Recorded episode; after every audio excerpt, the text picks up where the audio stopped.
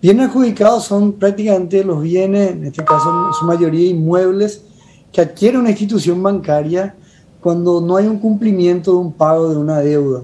Es decir, ya sea a través, generalmente un préstamo hipotecario puede ser, o en el caso que haya habido un inmueble como un colateral.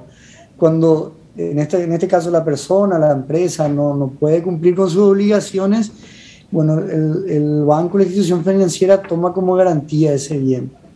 Y acá nos pareció importante traer porque, porque había un aumento considerable. Ahí como podemos percibir en el gráfico, eh, prácticamente en el inicio de la pandemia eh, eh, hay un, incremento bastante importante, es casi un 42%, ¿no? Aumenta lo que son los bienes adjudicados que, hoy pertenecen al, sistema bancario, ¿no es cierto? Y esto tiene que ver obviamente con la calidad del crédito. Podemos ver cómo seguramente esto ha impactado en la capacidad de pago de mucha gente. Y por otro lado, esto es un tema importante también para las mismas instituciones financieras, porque a veces uno tiene la imagen o, uno tiene en la cabeza que el banco te quiere desalojar de tu casa, ¿verdad?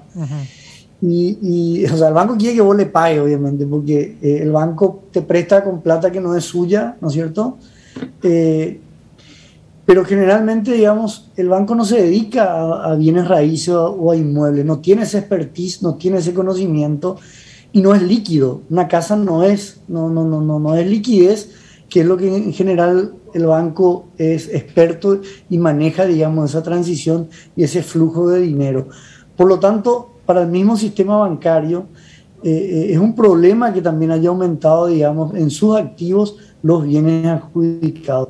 Y ahí vemos, Claudio, un dato importante porque prácticamente si bien este representa simplemente el 2,3% de, los créditos otorgados por el sistema bancario al sector no financiero llega a un 10,8% del patrimonio neto de los bancos. Eh, y, por qué digo esto? Porque, eh, claro, un banco toma un inmueble eh, generalmente con un valor menos al valor, digamos, que está, digamos, calculado, tasado, pero en la venta no significa que va a vender a ese precio. Eso no es el valor de mercado que tiene un bien. Eh, el banco puede vender más si es experto, astuto, qué sé yo, eh, o puede vender a mucho menos de ese precio en el caso necesite esa liquidez, ¿verdad?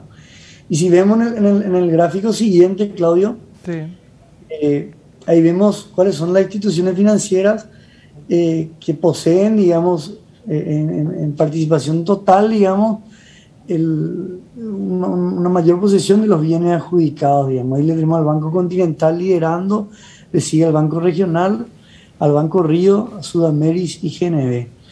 Eh, y esto, esto significa, como yo te decía, Claudio, también un, desafío importante. Los bancos, los bancos tienen medidas excepcionales hoy por la pandemia, pero habría que ver en la medida que se acabe los efectos de la pandemia y, entre comillas, podamos volver a la normalidad. También como el Banco Central, que es el que controla y supervisa a las instituciones bancarias y también en este caso a los bienes adjudicados que ellos poseen, eh, las previsiones, es decir, cuando un banco no logra vender en un cierto tiempo determinado, tiene que previsionar ese inmueble. Y cuando vos sabes bien, Claudio, cuando vos previsionás, eso te afecta directamente las utilidades a fin de año del ejercicio. Y en el último, ahí para compartir, sí. en el último, bueno, en este penúltimo ahí vemos que en verdad el crédito por parte de la institución financiera ha ido en aumento. Ese último mes hay una pequeña bajada, pero más que nada tiene que ver por el tipo de cambio, que, sabemos que en mayo subió mucho respecto a abril, pero el crédito ha ido, ha ido, ha ido aumentando el sector no financiero, eh, lo que es una buena señal desde el punto de vista de la reactivación económica y desde el punto de vista de los créditos, pero acá no vemos la calidad eh, y, y, ahí tiene que ver la, la, las tres R famosas, refinanciación, reestructuración, como también este, este punto que veíamos. Licenciado, disculpe que y por eso, para finalizar, ahí sí. Claudio, en el último gráfico para compartir la audiencia, sí. eh, estas son las previsiones que también en parte han ido aumentando en volumen, pero siempre se han mantenido en un 16% eh, respecto al total de los bienes adjudicados, ¿no? Eh, estos también aumentaron, como decía, en volumen, casi un 40%, pero eh, eh, como, como, como hablábamos, el valor previsionado podemos decir que sigue siendo muy bajo respecto al total de los bienes y eso como te decía es un desafío en la medida que también las instituciones financieras puedan ir vendiendo, subastando estos bienes y ir obteniendo su liquidez, ¿verdad?